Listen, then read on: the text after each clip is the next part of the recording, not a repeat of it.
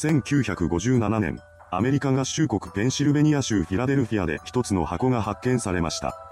そこに入っていたものが衝撃的だったことから大騒ぎになったようです。今回はその件について解説していきます。1957年2月25日、ペンシルベニア州フィラデルフィア北東部フォックスチェイス地区にあるサスケハナロードで不審な段ボール箱が発見されました。それを見つけたのは女子校の生徒を覗きに行こうとしていた男性です。彼がいつものように覗きをしようとしていたところ、人形のようなものが入っている箱が遠目に見えたと言います。何が入っているのか気になって箱に近づいた彼はそれが人形ではないことに気がつきました。なんと、それは本物の人間だったのです。その人物はすでに亡くなっており、見た目は身長1メートルにも満たない少年でした。発見した男性はその状況からすぐに事件であるということを認識します。しかし、彼が発見時にしていたことは覗き行為でした。もし警察に通報し、現場で何をしていたのか聞かれた際にごまかしきることができなければ、自分の立場が危うくなってしまうかもしれないと考え始めます。そのリスクを負いたくなかった男性は何も見なかったことにして現場を立ち去りました。ですが、帰ってからしばらくすると、彼の中で次のような不安がよぎり出します。もし仮に誰かが例の段ボールを見つけて通報したとする。警察はすぐに事件として捜査を開始するだろう。その時に私が現場付近に出没していたという目撃情報が入ったりしたら、たちまち自分の名が容疑者として浮上してしまうかもしれない。そうなったら、覗きどころの騒ぎではなくなってしまう。そう考えた彼は迷った末、発見から数日後に警察に通報しました。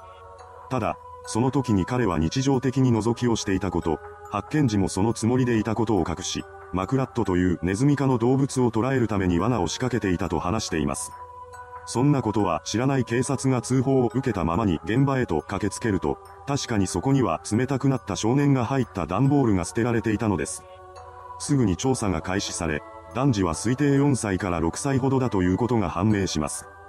体には無数のあざがあり、栄養失調だったことも発覚しました。また、少年の頭髪は捨てられる直前に切られたとされています。それを示すかのように、少年の体には切られたものとみられる髪の毛が多く付着していました。さらに調査を進めると、彼の爪がきれいに切られていたこと、手足がふやけた状態のまま硬直していることが判明します。そのことからも、犯行直前か直後、もしくはその両方において、少年が水につけられていた可能性が指摘されました。それに加えて手術を受けた際にできるような傷跡や目の病気を患っていたような跡が見つかっています。そのようにして調査が進む中、真っ先に疑いの目が向けられたのは第一発見者の男性でした。マクラットを捕獲しようとしていたというのに、当時使っていた罠は持っておらず、多くの矛盾点が浮かび上がります。それによって捜査員は男性への疑いを強めていきました。そのことに気づいた男性はこれ以上嘘をつき続けるとやってもいない罪に問われてしまうと恐れるようになり、ついには覗きをしていたと自供したのです。これを聞いた警察はなおも彼の周辺で調査を進めるのですが、結果的には事件との関連性は見られないということで落ち着きます。そこで捜査は振り出しに戻ってしまったため、さらなる手がかりが欲しい警察は少年が入っていた段ボールに目をつけました。その段ボールはアメリカに本社を置く大手百貨店チェーンの JC ペニーで販売されたゆりかごの箱だったのです。箱には製造番号と実際に販売していたとみられる支店名が記されていました。そしてその支店というのが現場から24キロの地点にある店舗だったのです。警察は少年の指紋を採取し、情報提供を呼びかけるポスターを制作します。そうして作られたポスターはフィラデルフィア一帯に張り出されました。さらに、事件に食いついたマスコミが発見された少年のことを、ザボーイ・イン・ザ・ボックスと呼んで大きく報道し、本件は瞬く間にフィラデルフィア一帯の注目を集めたのです。そんな中、捜査員は段ボールが置かれていた JC ペニーの支店を訪れます。そこで例の箱に関する調べを進めると、それは確かに支店で販売された12のゆりかごの箱のうちの一つであることが判明したのです。ただ、12人の購入者はその全員が現金で支払いをしていたため、特定ができるような情報は残されていませんでした。何としてもここから情報を得たい警察はマスコミを通じて購入者に対する呼びかけを行います。すると、12人のうちの8人が名乗り出ました。ですが、その後いくら時間が経っても残りの4人が名乗り出てくることはなく、結局購入者全員の特定には至っていません。ただ、そこの支店長を務めていたハンナ・ロビンズという女性が、ゆりかごを購入した人物の中に怪しい男がいたという証言を残しています。とはいえ、彼女がそれ以上の情報を持っているわけではなく、また怪しいというのも主観的な印象でしかなかったため、捜査に進展をもたらすことはありませんでした。捜査当局は少年の身元特定を急ぎます。まず最初に彼の指から指紋を採取し、病院の記録や捜査機関が保有するデータベースに照合をかけたものの、合致するものは存在しませんでした。そこで次に動き出したのは当局からの要請を受けたアメリカ医師会です。医師会は少年の体に残された手術痕から担当した医者がいることは間違いないと考え、外科的外傷の状態をもとに調査を開始します。しかし、そこから新たな情報が舞い込むことはありませんでした。捜査員はローラー作戦しかないと判断し、少年と現場付近に落ちていた帽子の写真を片手に周辺地域全体を範囲とした聞き込み調査を行います。その過程で範囲に指定した家は一軒残らず訪問しているのですが、少年と帽子に見覚えがあるという人は見つかりませんでした。そのあたりから捜査には FBI などの法執行機関が加わり、全米に情報提供が呼びかけられています。そうして捜査網が広げられていく中、ここまでしても身元がわからないというのは逆に不審ではないかという声が上がり始めました。そこで新たに捜査対象となったのは孤児院です。当局は全米の孤児院へと調査の手を伸ばしますが、ここでも事件に関わる情報は一切見つかりませんでした。結局は捜査が進展することはなく、事件発覚から5ヶ月後の1957年7月24日に未解決事件と判断されてしまいます。そのタイミングで少年は身元不明者や貧困者のための集団墓地であるポターズフィールドに埋葬されました。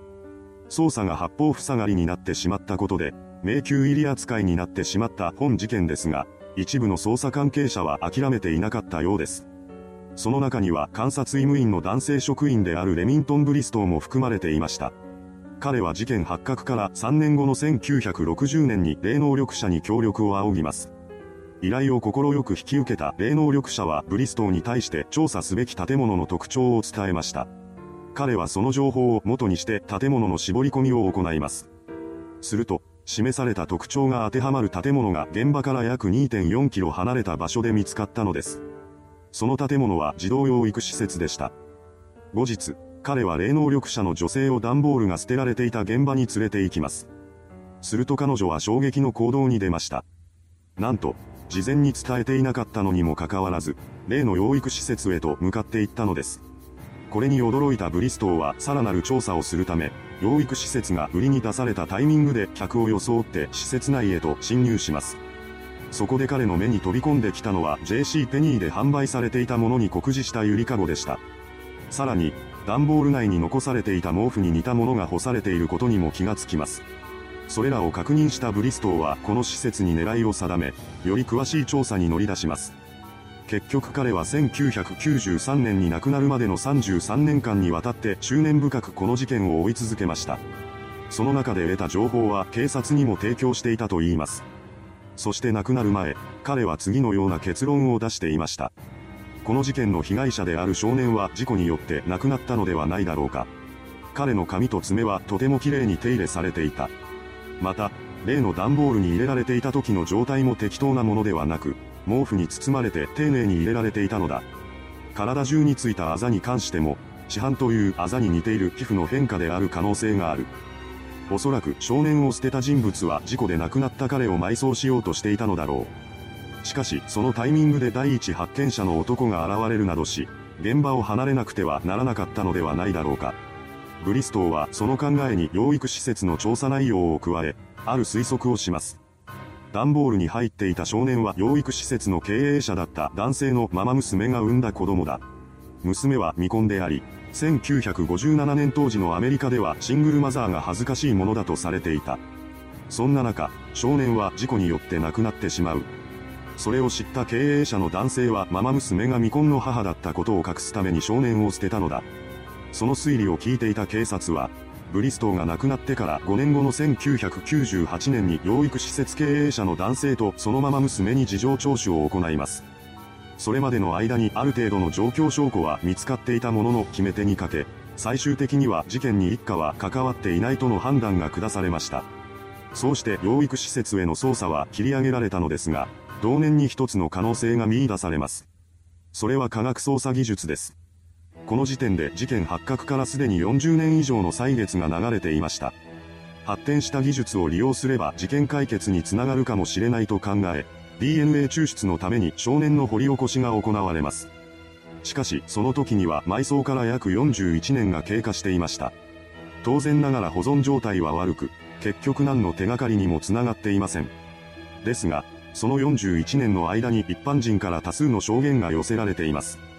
そのほとんどは適当な内容だったのですが、2002年2月に M という一人の女性がある証言をし、それが一時期有力視されることとなりました。M は事件発覚から45年後の2002年に、この少年を知っていると名乗り出たのです。彼女の話によると被害者はジョナサンという少年で、1954年の夏に M の母親がジョナサンの親から買い取ってきたとされています。そして事件は彼女の母親の手によって起こされたと語ったのです。その話をする際、M は一般公開されていない捜査情報を出してきたため、彼女の証言は信憑性が高いとされました。そうして事件発覚から45年の時を経て真相究明へと向かうかと思われましたが、後に M が精神病を患っていた過去があると判明します。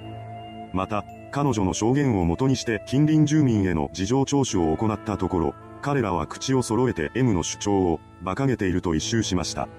警察はそれらの情報から総合的に判断し、M の証言が事実である可能性は限りなく低いと結論付けています。いかがでしたでしょうか？大々的な捜査を行っても少年の身元が全くわからないという難事件。彼は一体何者なのでしょうか？事件は依然として未解決のままですが、今も科学捜査は続いているそうです。果たして事件の全貌が明らかになる日は来るのでしょうかそれではご視聴ありがとうございました。